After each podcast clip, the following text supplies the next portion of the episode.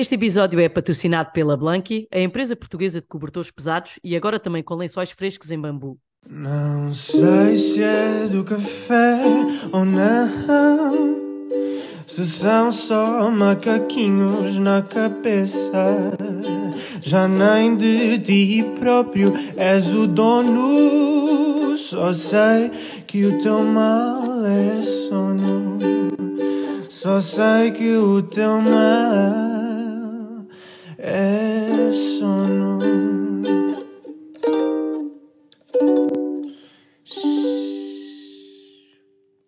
Olá a todos, sejam bem-vindos uh, ao último episódio do ano e desta temporada do Teu Mal é Sono. Parece mentira, mas o ano está mesmo, mesmo no fim e, contrariamente ao que temos feito noutros anos, que tentamos trazer temas mais levezinhos para esta altura do ano, este ano não calhou mas prometemos que, que, é um tema importante para muitas pessoas e no qual uh, a Maria Inês nos vai deixar aqui, acho que também uma sensação de esperança e de coisas positivas que se estão a fazer nesta área do sono e do cancro. Para nos ajudar a falar desta relação, trouxemos a psicóloga Maria Inês Clara, que é psicóloga clínica e investigadora principal do projeto Programa Online de Intervenção Cognitivo-Comportamental para o Tratamento da Insônia em Sobreviventes Oncológicos, e ela já nos vai explicar estes termos todos complicados. Este foi um programa galardoado com a Bolsa Dr. Rocha Alves em 2023, da Liga Portuguesa contra o Cancro. Está também a realizar o seu doutoramento na Universidade de Coimbra, que tem como foco o programa OncoSleep e do qual uh, já nos vai falar um bocadinho melhor. Bem-vinda, Maria Inês. Olá, obrigada pelo vosso convite. Eu sigo o vosso trabalho com muito interesse, por isso é um gosto estar aqui convosco. Obrigada a nós pela disponibilidade. E perguntava-te já para arrancar e para começarmos com as perguntas difíceis logo ao início, que é uh, o que é que se sabe afinal desta associação entre o sono e o cancro?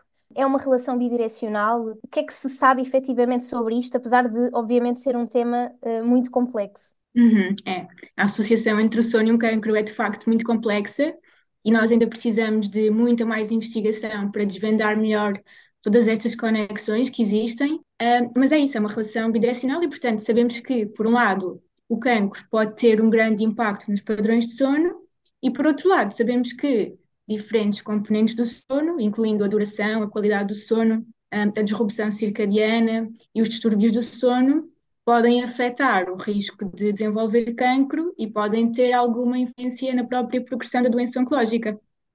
Mas muitas uhum. pessoas perguntam se dormir mal pode dar origem ao cancro.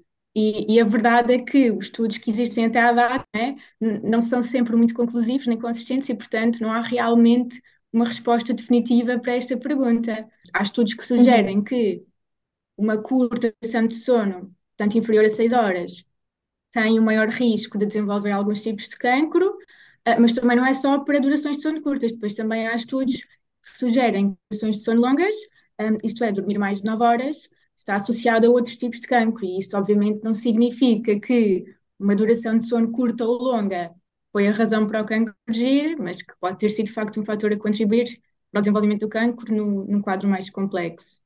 Uh, também sabemos claro. que um, um sono fragmentado desencadeia níveis de inflamação que, que promovem o crescimento e a progressão tumoral, mas mais uma vez é necessária mais investigação para, para ir validando os resultados. Uh, agora, a investigação é mais consistente é quando falamos de facto na, na, disrupção circadiana, que de facto pode ter um papel mais importante um, no desenvolvimento do cancro. Eu acho que os Só... vossos seguidores. Sim, é isso. Só para quem nos ouve perceber o que, é que, o que é que significa esse termo de disrupção circadiana. Eu acho que para, para quem é fiel ouvinte, acho que já tem alguma ideia, mas para quem não nos ouve assim há tanto tempo, o que é que isso significa exatamente? Então, a espécie humana é uma espécie diurna, não é? Portanto, isto significa que nós estamos programados para estar a dormir nas horas de escuridão durante a noite e para estar acordados durante o dia e desempenhar tarefas durante o dia. E, portanto, por exemplo, no caso das pessoas que trabalham por turnos ou, ou à noite, há este alinhamento circadiano porque estão a trabalhar contra o, o seu relógio biológico, no fundo. Uhum. E, e, e, pronto, cada um de nós tem um relógio biológico, acho que os vossos seguidores saberão, não é? E esse relógio biológico vai enviando sinais para otimizar os nossos, padrões, os nossos padrões de sono vigília, as nossas funções corporais, e estes sinais uh, estão envolvidos uh, no crescimento, na, na, divisão celular, não é? E por isso um, ehm, podem ter implicações, por exemplo, para, para eventuais mutações ou eventuais danos que possam ocorrer no ADN. E, e, além disso, estão também envolvidos em muitos sistemas corporais, muitas funções corporais, como é o caso do funcionamento metabólico, hormonal, no nosso sistema imunitário, e, portanto, isto significa que esse desalinhamento, uh, neste ritmo circadiano, depois pode causar perturbações nestes sistemas corporais e, portanto, consequentemente, pode aumentar o risco de cancro. E, e este desalinhamento circadiano também está associado um, a uma pior resposta aos tratamentos oncológicos.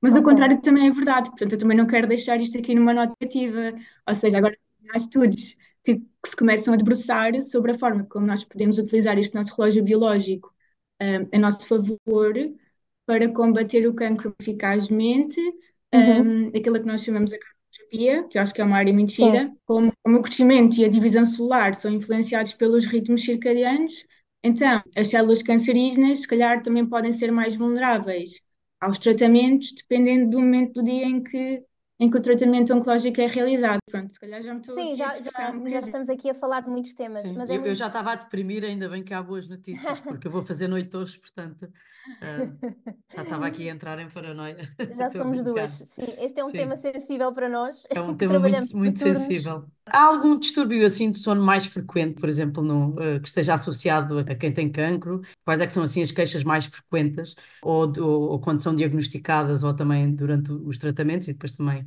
um, já podemos falar um bocadinho também de se os tratamentos, eles próprios, também podem comprometer a qualidade do sono, sabe-se assim alguma coisa? Uhum, sim, a insónia é o distúrbio mais frequente, à semelhança da população geral, né? é o distúrbio mais frequente entre sobreviventes de cancro. Portanto, estas dificuldades em adormecer, em manter o sono, é o distúrbio mais frequente. Depois, também há outros, uh, outros distúrbios de sono que são frequentes na população oncológica. Estou a pensar, por exemplo, um, no caso do cancro da cabeça e pescoço, alterações anatómicas que, que podem um, contribuir para, para a apneia do sono. Também há determinados tratamentos, um, determinados agentes de quimioterapia que, que, são neurotóxicos e, portanto, podem aumentar o risco de, de, da síndrome das pernas inquietas. Portanto, eu acho que esses são, assim, os três distúrbios mais frequentes e as perturbações do ritmo circadiano, naturalmente. Uhum. Um, mas, de facto, a insónia é, é o distúrbio muito comum, afeta cerca de metade das pessoas diagnosticadas com cancro, estivemos a falar de queixas de insónia, e, e se tivermos em consideração mesmo os critérios diagnósticos, então afeta aí cerca de 30% das pessoas diagnosticadas com cancro. Mas sim, de facto, os tratamentos um, podem dar origem a dificuldades de sono por, por muitos motivos, né? por exemplo, um, as cirurgias pelo uso de opiáceos, um, a quimioterapia pelos corticoides, os próprios efeitos secundários dos tratamentos, sintomas como a dor e o desconforto associado as lesões também são muito frequentes, os suores noturnos, alterações gastrointestinais, tudo isso pode, pode prejudicar a qualidade do sono, e, pode fragmentar o sono. Desculpa uh, uh, interromper-te, mas a própria carga psicológica de tudo isto, não é? Só, só por aí. Sem dúvida, sim. Acredito que, que os sintomas sim, sim. de insónia sejam muito mais exuberantes, uh, mas, mas só para perceber, é o próprio cancro que potencia sintomas de insónia e depois os tratamentos podem agravar? Lá está, há muitos fatores aqui, quer sejam comportamentais, emocionais, fisiológicos, uhum. há muitos fatores a contribuir. Portanto, às vezes até é difícil encontrar claro. uma causa única, é impossível, depois acaba por, por acabamos por ver quadros multifatoriais. Um, mas isso, uh, as reações emocionais são normais, não é? Ao diagnóstico de cancro, ao saber que se tem um cancro, aos efeitos secundários dos tratamentos e, e a todas as alterações que, no fundo, um, a, jornada, a jornada oncológica acarreta, não é? Quer sejam alterações físicas, uh, alterações nos papéis que a própria pessoa desempenha. O cancro traz muitas alterações e, e as pessoas diagnosticadas com cancro têm de se ir adaptando a todas estas mudanças de forma, forma muito resiliente e que uhum. também nem acabam com tratamentos, não é? Muitas vezes a insónia acaba por surgir após o fim dos tratamentos oncológicos, uh, que não deixa de ser uma fase importante, emocional, de reorganização, em que deve haver um contacto tão próximo com a equipa médica, não é? E, ou então porque depois daquela fase mais ativa de resolução de problemas uh, começa a surgir com mais intensidade o medo da recidiva e como o sono é muito sensível a estas questões claro. emocionais, é, é, normal que fique preocupado. E, e, também porque de facto os, os, os sobreviventes continuam a viver um, muitas vezes durante muito tempo com os efeitos secundários dos tratamentos, mesmo quando o tratamento até já terminou por exemplo, a fadiga, não é? É muito comum. Uhum. Há uma frase que eu gosto muito do Miguel Esteves Cardoso que diz que os sobreviventes de cancro têm de redefinir-se das curas do cancro ou do resultado das curas do cancro e que, de facto, muitas vezes o resultado das curas do cancro são estas dificuldades de sono por imensos motivos que, que competem e que podem aumentar a, a prevalência de insónia e de outras dificuldades de sono mesmo pessoas que, que vivem em sítios que não, que não têm um hospital ou um centro oncológico para fazer o tratamento, quer dizer, têm que se deslocar, às vezes ir para residências, também existe esta realidade, não é só isso, já provoca afastar-se da família, só isto já deve provocar uma As série próprias de hospitalizações, não é? Ambiente hospitalar, claro. o barulho, a luz, os horários, as rotinas claro. hospitalares, e também acontece muitas vezes. Um, pessoas muitas vezes têm de tomar medicação de X em X horas, não é?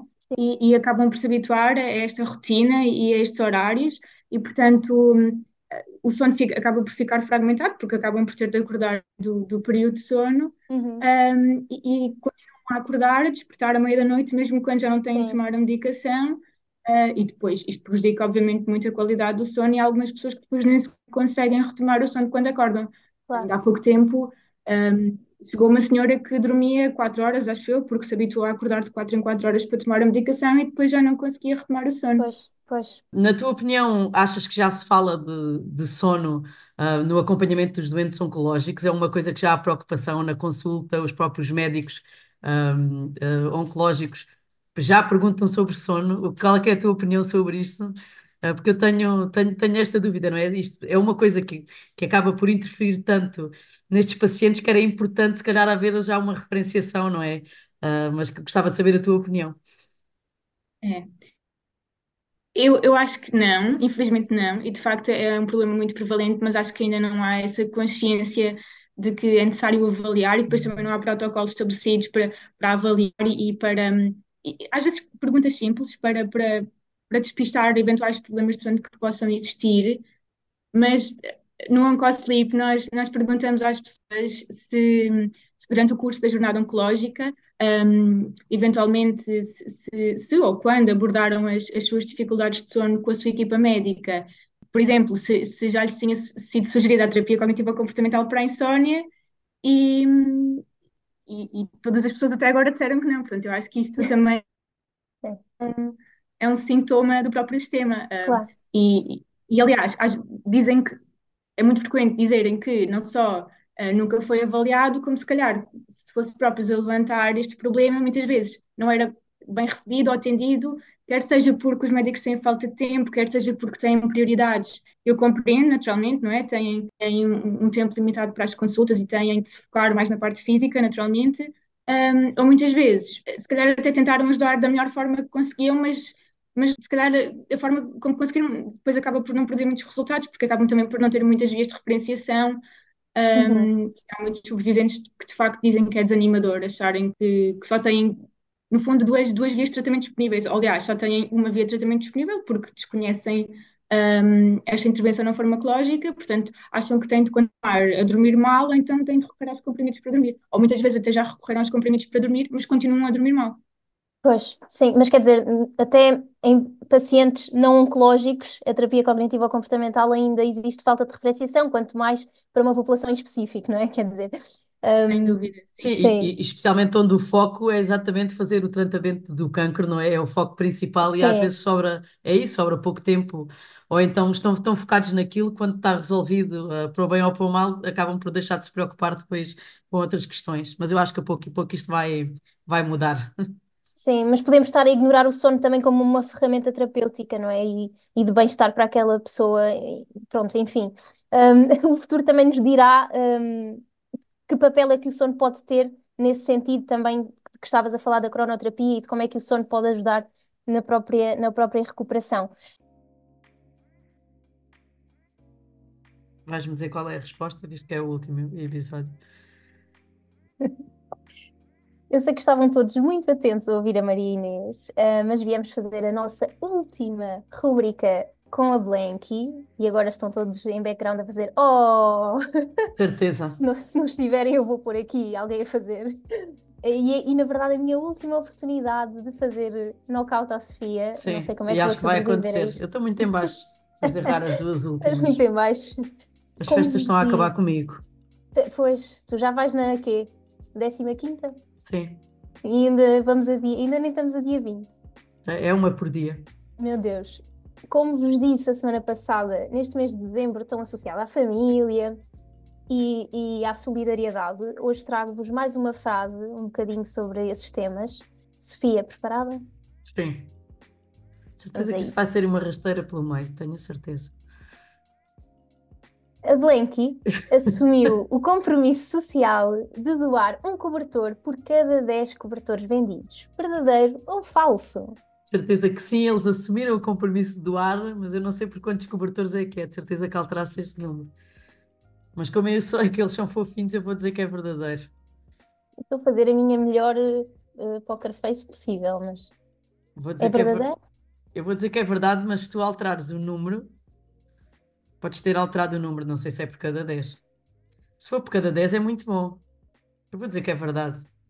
Mas se alterasse esse número, as pessoas vão ver a maldade que, que está aí associada.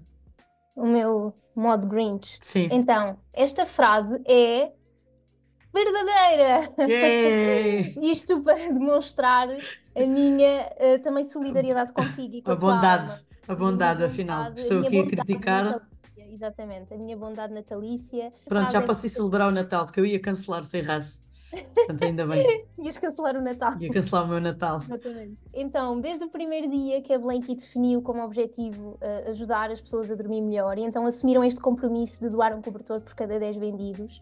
Um, já enviaram vários cobertores para instituições como a Federação Portuguesa do Autismo, uh, Mundos de Vida, Citador de Sonhos. Um, e pronto, e tem este compromisso uh, social um, ao longo de todo o ano, mas achei por bem trazer esta, este facto, este fun fact sobre, sobre a Blanky nesta altura.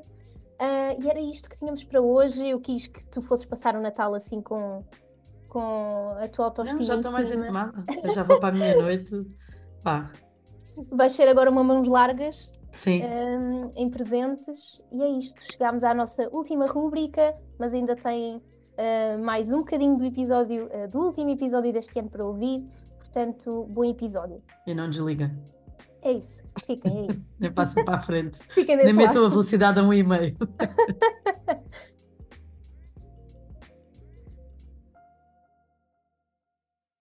Falavas-nos aí do projeto OncoSleep e gostávamos agora um bocadinho uh, que nos explicasses que projeto é este, de onde é que surgiu e em que é que consiste. Então, o OncoSleep é um, é um programa online, é uma intervenção digital para o tratamento da insónia, uh, destinada especificamente a sobreviventes de cancro. Um, é uma intervenção psicológica, não é? Como já fomos aqui desvendando, de, de terapia cognitiva ou comportamental à insónia, que os vossos seguidores também já saberão que é a primeira linha de intervenção para a insónia persistente, por ser o tratamento mais eficaz, mais seguro. Um, o programa foi desenvolvido por psicólogas clínicas e investigadoras do Centro de Investigação em Neuropsicologia, Intervenção Cognitiva Comportamental, do CINEC, uh, e da Faculdade de Psicologia, da Universidade de Coimbra, várias áreas de diferenciação. estou aqui em representação da equipa, porque o programa acaba por surgir no âmbito do meu projeto de doutoramento, mas a equipa também é constituída pela professora Ana Alan Gomes, que tem como área de diferenciação o sono, uh, também pela professora Cristina Canavarro, que tem como área de diferenciação as doenças oncológicas, portanto isto mais na vertente do conteúdo, né? Depois também houve muita informática envolvida, muito trabalho de bastidores, agora mais de manutenção, claro. mas foi um longo processo a desenvolver uh, a intervenção digital. Portanto, temos, uh, foi concebido pelo, por um engenheiro informático, João Clara, e, e além disso também já, já mencionaram que, que, temos o apoio da Liga Portuguesa contra o Cancro, do Núcleo Regional do Centro, através da, da Bolsa Dr. Rocha Alves. Os objetivos do OncoSleep são ajudar os sobreviventes de cancro a adormecerem mais rápido, a manter-se a dormir durante a noite, a sentir-se com mais energia durante o dia, portanto, com menos fadiga, a promover o bem-estar, também a qualidade de vida. Não envolve medicação, intervenção, portanto, atua sobre os fatores mentais, cognitivos, comportamentais que, que mantêm a insónia e, e ajuda a estabelecer um, uhum. um, padrão de sono de forma uh, natural, ao fortalecer os mecanismos uh, do corpo que induzem naturalmente o sono.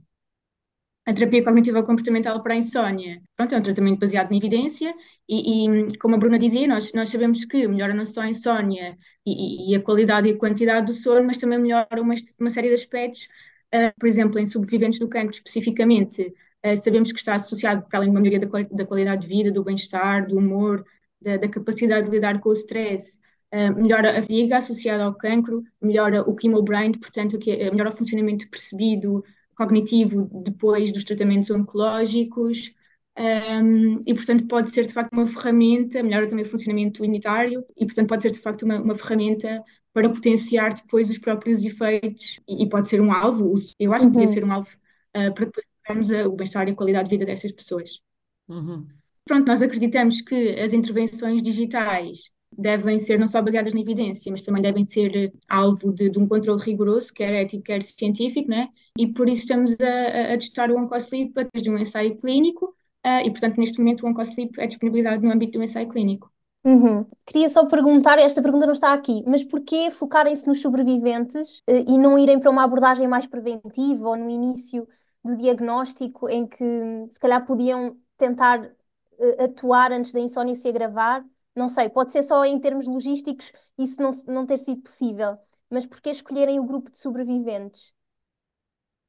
Sim, porque eh, isto foi, isto foi uma decisão da, da equipa, naturalmente, não é? Mas porque numa fase inicial de, com o diagnóstico, nós achámos que os sobreviventes já tinham muitos fatores assoberbantes e uhum. não queríamos que, que hum, este tratamento para a insónia fosse um fator a assoberbar, até porque há aquela fase de habituação aos tratamentos oncológicos, também porque a terapia cognitiva comportamental para a insónia é um tratamento muito ativo e, e portanto, uhum. implica muito compromisso, muita, muita claro. motivação um, e as pessoas já estão muito, lá está, já estão, estão muito focadas, se calhar, na física, a própria equipa médica depois, se calhar, podia recomendar passar muito tempo a descansar ou muito tempo na cama, ia, se calhar, contra algumas Sim, recomendações, claro. algumas estratégias que nós poderíamos implementar e, portanto, se calhar, na fase ativa dos tratamentos, faria, far-nos-ia mais sentido um acompanhamento mais próximo. Mas é demasiado, um, mais é? é demasiada coisa e ligação com a equipa médica. Uhum, uhum. Sim, percebe-se. Se calhar depois, depois no futuro, eh, depois de, de, de completarem isto, também podem depois pensar também noutras estratégias mais na, na base também da, da prevenção e logo, e logo se calhar também no início do, do diagnóstico. Como é que se pode participar? Como é que se pode ser incluído neste, neste projeto? Quais é que são assim os critérios ah, para poder participar neste ensaio? E em que fase é que estão? Estão a precisar ainda de, de, de pessoas? Ah, explica-nos um bocadinho como é que, como é que está a correr. Sim. Então, podem participar no ensaio clínico e receber a intervenção uh, as pessoas que tiverem mais de 18 anos, que foram diagnosticadas com cancro uh, e que já terminaram o tratamento oncológico, lá está, ou então que, que estão a realizar tratamento de manutenção a longo prazo, têm de ter sintomas de insónia, mas podem participar, quer a insónia tenha surgido há meses ou há anos, quer tenha surgido após o diagnóstico ou durante os tratamentos, ou mesmo quer a insónia tenha surgido antes do próprio diagnóstico de cancro, têm de ter acesso a, a, a um computador ou, ou, a um smartphone, à internet, uh, e depois há uma série de critérios de exclusão, não podem participar pessoas que tenham outras condições graves não controladas, incluindo distúrbios do sono, uh, também não podem participar mulheres grávidas ou amamentar, nem pessoas que tenham turnos noturnos, nem pessoas que estejam ou que já estejam a realizar psicoterapia especificamente uh, para a insónia. As pessoas que preenchem estes critérios e que estejam interessadas em receber intervenção, podem ir ao nosso site, uncosleep.com, uh, eh, e preencher o questionário para nós percebermos as dificuldades de sono e determinarmos a elegibilidade para participar no ensaio clínico. Isto tem estes critérios um, algo restritos, precisamente porque, porque é oferecido no âmbito do ensaio clínico, como eu dizia, e depois de preencherem o questionário, vão receber um e-mail com indicação de se são ou não elegíveis, e, mas de forma geral, todas as pessoas que, que preenchem estes critérios podem entrar no, no ensaio clínico e receber gratuitamente a intervenção. Essa, essa exclusão de distúrbios do sono vocês fazem através de questionários, não é? Algum tipo de exame? Não, é, é através que... de questionários, é tudo autorreportado, sim, sim. Ok. E depois como é que decorre? Em termos temporais, como é que, como é que, o que é que tem perspectivado depois para, ao longo do tempo? O que é que a pessoa, alguém que se inscreva agora, o que é que pode esperar? Pronto, depois de sermos, depois da pessoa ser incluída no, no ensaio clínico, um, é muito rápido, é tudo muito rápido. Nós enviamos as credenciais por e-mail, para que a pessoa possa aceder à sua conta pessoal, como, como é oferecido no âmbito do ensaio clínico. Nós dividimos as pessoas em dois grupos, o programa faz isto automaticamente, de forma aleatória, ou a um, a um grupo de intervenção e depois tem acesso imediato à intervenção, ou a um grupo de controle e tem de esperar pouco tempo, umas semanas, e, portanto, algumas pessoas têm acesso imediato à intervenção e outras têm de aguardar um pouquinho, mas depois têm todas acesso à intervenção. Depois, quando a intervenção fica disponível, nós enviamos um e-mail a explicar tudo direitinho, mas assim de forma geral. Uh, o OncoSleep está estruturado em seis sessões de frequência semanal, que são sequenciais. Uh, significa isto que a pessoa tem acesso à sessão seguinte uma semana após ter realizado a sessão anterior. Uh, as sessões são semanais, Portanto, a intervenção propriamente dita tem duração de seis semanas, mas depois temos uma semana zero para avaliar os padrões de sono das pessoas e, portanto, a, a duração total da participação é de, é de sete semanas. As sessões são autoguiadas, portanto, a própria pessoa vai realizando as sessões de forma autónoma e depois há apoio terapêutico que é feito por e-mail ou por contacto telefónico, se a pessoa preferir, para ajudar a, ultrapassar eventuais obstáculos que possam surgir, outros, outros aspectos que a pessoa queira discutir. E ao longo do programa as pessoas têm de ir preenchendo os diários de sono, é? Uh, que permitem que o programa depois vá dando recomendações personalizadas a cada utilizador e também depois há um menu com estatísticas que, que mostra o progresso dos utilizadores e no final da intervenção nós pedimos à pessoa que, que preencha um questionário final. É tudo bastante simples uhum. e é tudo... E muito, Ocupa Sim. muito espaço tempo, no fundo. E muito automatizado, pelo que estou a perceber. Portanto, mesmo para pessoas que se calhar têm algum receio, que nunca fizeram psicoterapia ou de estar com, com um psicólogo pela primeira vez, aqui há um bocadinho mais essa, essa liberdade e, e essa. Não precisam ter vergonha, não é? De se inscrever e de fazer o programa, porque é tudo muito prático e, sim, muito estruturado. E muito estruturado, sim. Sim. Sim, e acho que pode ser uma vantagem nesse sentido, claro. até para além das questões das deslocações, de, da distância a, às unidades sim. hospitalares, sim, acho que claro. pode ser uma vantagem essa, sim. Claro, sim, a internet facilita, e as suas maravilhas. Sim, sim. Vamos então para a nossa rubrica final, que se chama Vamos Dormir sobre o Assunto. Dormir sobre o assunto. Vamos dormir sobre o assunto e perguntar a quem sabe o que falar para dormir sobre o assunto. Que são três perguntas rápidas sobre ti e sobre o teu sono, para te conhecermos um bocadinho melhor. E a primeira é uh, se és uma pessoa do dia ou da noite e porquê? eu sou tendencialmente vespertina, não, não consigo acordar assim super uh, fresca e fofa pela madrugada, com capacidade logo para enfrentar o dia e, e, e começar a pensar e a resolver problemas. Portanto, se tiver de acordar cedo, só mesmo depois da minha dose de cafeína, portanto, eu sou time turno da noite e, e, por isso é que os horários, eh, os horários lares e os horários de trabalho, os horários sociais, para mim são um problema passional, não é? Acho que é a primeira convidada que temos que diz que é noctívaga, não é? Sim, Não sim, me lembro. A Ah, maioria é, das poucas, sim. sim, a maioria sim. são todos matutinos. Aqui a maioria que temos aqui, ou então estão a mentir todos. Pois, pronto, não sei. Ou bem. têm todos filhos, eh, não sei. Exato, também pode ser um fator. Ah, vamos então passar aqui para a próxima pergunta, que é quando tens dificuldades em dormir, o que é que fazes? Que estratégias é que usas quando não consegues pregar olho? Agora, de facto, não acontece muitas vezes, mas eu levanto-me e vou para a sala e faço coisas que, que normalmente não tenho muito tempo para fazer durante o dia, vou, vou ler ou aproveito para, para ouvir algum álbum de música que tenha surgido entretanto e eu não tinha uh, oportunidade de ter ouvido. Às vezes também aproveito para arrumar ou para tratar da roupa, mas isso é agora. Agora já é fácil para mim aproveitar o tempo que passo acordada durante a noite, porque antes também via como algo absolutamente catastrófico, também ficava na cama a fazer força para dormir. Um, mas pronto, isto para dizer às pessoas que têm insónia que que estamos juntos, não se culpem demasiado, porque estamos só a fazer o melhor que conseguíamos um, com a informação que tínhamos, né, naquele momento, Uhum, e, e claro. é possível treinar-nos para dormir melhor. Mas também não durmo bem totalmente, por exemplo, quando tenho apresentações importantes, durmo muito, muito mal, mas, mas lido bem com isso, sabendo que, que eventualmente vou ter uma noite excelente de beleza, com sono muito profundo. Sim, também é relativizar nessas alturas, um bocadinho. E por fim, qual é a história assim mais caricata ou que, mais memorável que tenhas, que pode estar relacionada com o sono ou não, com esta fase de, da construção do projeto, que, o que te vier assim à memória? Tenho algumas histórias caricatas, mas que, que se calhar não, não vou revelar pela questão do, do sigilo profissional, não costumo partilhar, Claro. não só para mim essas.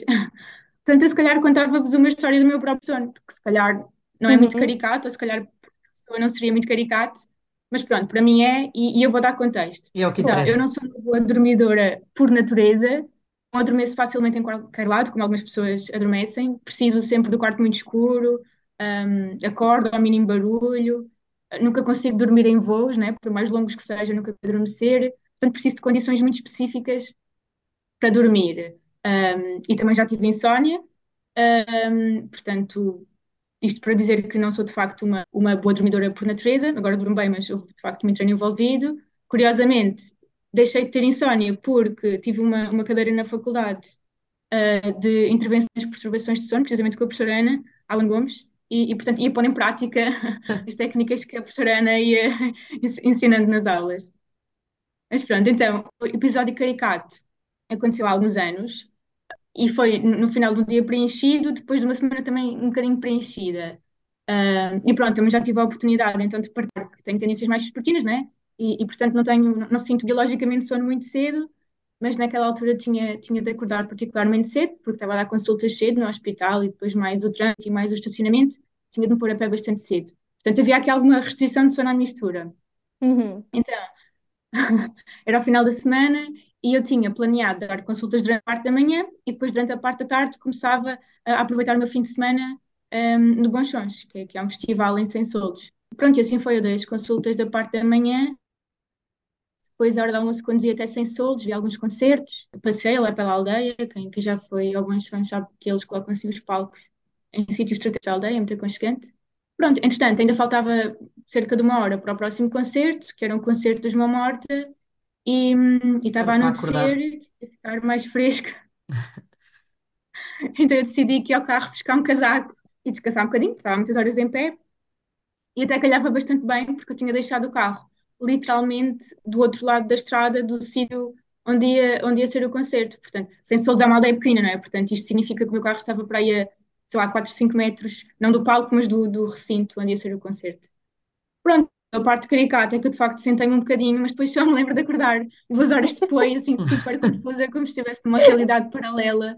Até que eu percebi que, que, o concerto tinha acabado e que eu tinha Coitada. dormido o concerto inteiro, com uma morta no background, acho eu.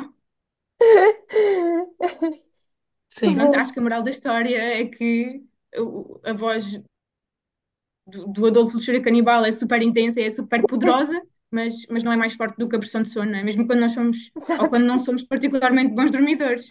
Uma boa mensagem. Muito bom, muito bom. Eu adorei. Não sei porque é que. Eu acho que é super caricato, desculpa. Sim, super. Eu adorei. É super out of character para mim, não é? Dormir dentro do carro a metros de um concerto, com imensa gente a passar, certamente. E para quem tinha Se tanta... tanta... estacionada num lugar ótimo. Sim, e para quem tem tanta, tanto requisito no seu ambiente de é. sono, aquela foi completamente a exceção. A semana foi, deve ter sido mesmo, mesmo caótica. Um, muito bom. É, eu acho que é uma mensagem de conforto até para as pessoas sim. com insónia, não é? A homeostase não... do corpo vai fazer-vos dormir inevitavelmente. Ah, sim. Sim, Pode não ser totalmente. exatamente no momento em que querem, mas, mas vai acontecer, porque Totalmente. aparentemente são tempo da força. Não, Isto está, isto está tão bem feito que chega a um ponto onde de facto tem que fazer aqui um reset e um shutdown, independentemente daquilo que, que aconteça à nossa volta. Muito bom. Maria Inês, chegámos ao fim. Obrigada pela disponibilidade, eh, mesmo nestas semanas já, já mesmo juntinhas ao Natal, e muitos parabéns pelo projeto que nos parece eh, muito necessário e, e e ficamos eh, ansiosas para ver o crescimento e, e a expansão e, que as pessoas tenham cada vez mais acesso a ele e conhecimento a ele e esperamos também que este podcast ajude a isso. Um, eh, queremos muito também, como hoje é o último episódio da temporada e do ano, uh, agradecer a todos uh, os ouvintes e o apoio neste que foi talvez o maior ano de crescimento do, do projeto e agradecer a todos os que têm partilhado o nosso trabalho e acompanhado uh, o projeto, à Blenky pelo patrocínio, mais uma vez, e pela liberdade, a todos os convidados. Uh, e pronto, ainda não sabemos bem quando uh, é que voltamos, mas podem acompanhar as novidades em primeira mão sempre na nossa página de Instagram, na newsletter e no site temalesson.pt. Sim, uh, agora precisamos de um descanso, de um é pequeno é descanso. Foi um ano Foi muito um ano intenso. super intenso. Sim, dos mais intensos de sempre. Com grandes alterações na, na, nossa, na nossa vida profissional e também aqui em relação ao podcast, portanto, precisamos de fazer um, uma pausa para, para um repensar reset, também, sim. exatamente. Uma, uma cesta como a Marinas no carro completamente. Exato. E é isto, uh, obrigada, uh, desejar-vos também umas boas festas e umas noites de sono ainda melhores e até breve. Adeus. 嘘。